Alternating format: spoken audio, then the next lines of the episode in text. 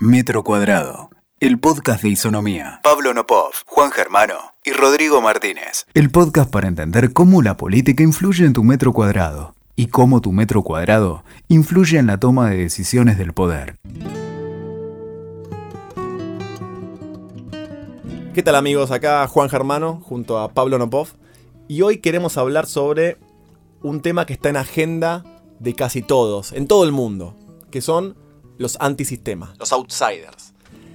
Aparecen cada elección cada vez más porque tenemos una sociedad cambiante, eh, disruptiva, insatisfecha, que muchas veces aleja de las dinámicas partidarias tradicionales, que parece ser un caldo de cultivo perfecto para estos famosos outsiders. Y lo que queremos proponer aquí hoy, por un ratito, es por qué no nos animamos a definir qué es lo que significa ser un antisistema porque en algún punto la tentación frente, como decís Juan, a una sociedad que en general tiene altos niveles de crítica sobre el sistema político, la tentación es ir a buscar afuera. Lo que pasa es que a veces ir a buscar afuera nos deja con figuras que fueron ministros hace muy poco, que fueron legisladoras durante décadas. Entonces, es como que todo el tiempo esta cosa de lo antisistema no nos termina de dejar con claridad qué significa. Porque en algún punto lo que me parece que tenemos que repensar, o que por lo menos podemos proponer repensar, es qué es el sistema.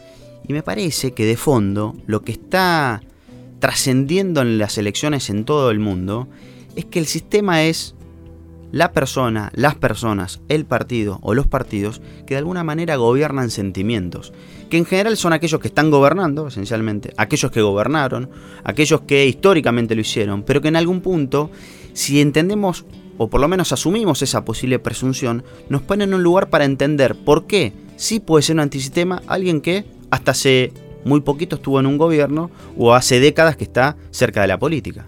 Los que gobiernan sentimientos son los que generan cosas, los que no son indiferentes, los que son los que te generan amor, te generan odio, te emocionan con un discurso, te dan ganas de matarlos cuando hablan.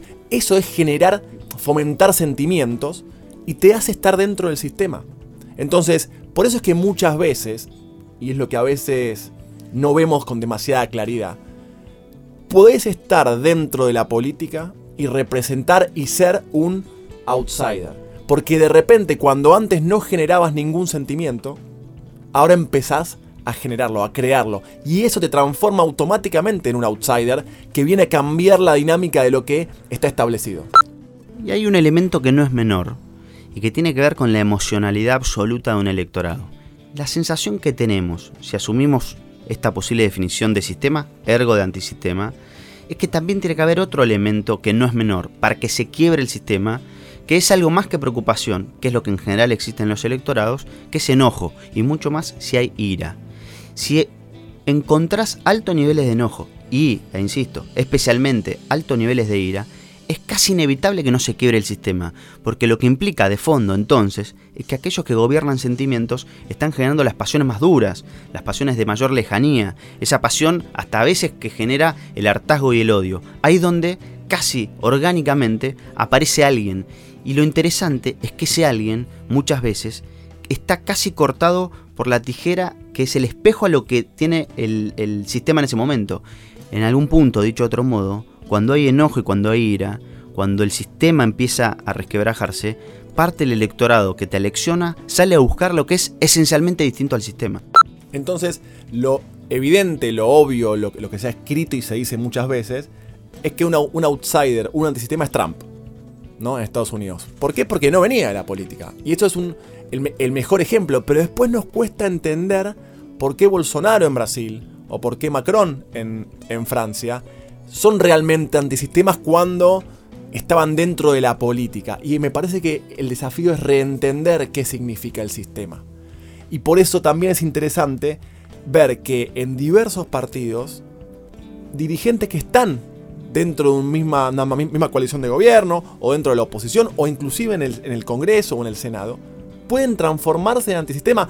El desafío enorme es entender y leer bien a la sociedad y no forzar situaciones y no adelantarse a los tiempos, porque a veces la misma pileta que como Pablo decía, se va llenando con minutos y minutos y días y años de frustración que se transforman en enojo, que se transforman en hartazgo. Cuando eso va creciendo es cuando aparece la pileta para el outsider. Dos o tres elementos extras para cerrar. Por ejemplo, Trump puede ser un antisistema usando como vehículo uno de los partidos más tradicionales del sistema. Lo que pasa es que la potencia del enojo era tan grande con personas y no con partidos que también se podía resolver con personas aún usando similares partidos. En algún punto, el sistema que imperaba sentimientos en el 2015 en un país como la Argentina tenía que ver con el kirchnerismo. Macri, quien hoy gobierna la Argentina, habiendo gobernado durante mucho tiempo eh, la capital del país, en algún punto también rompía con esa idea de sistema.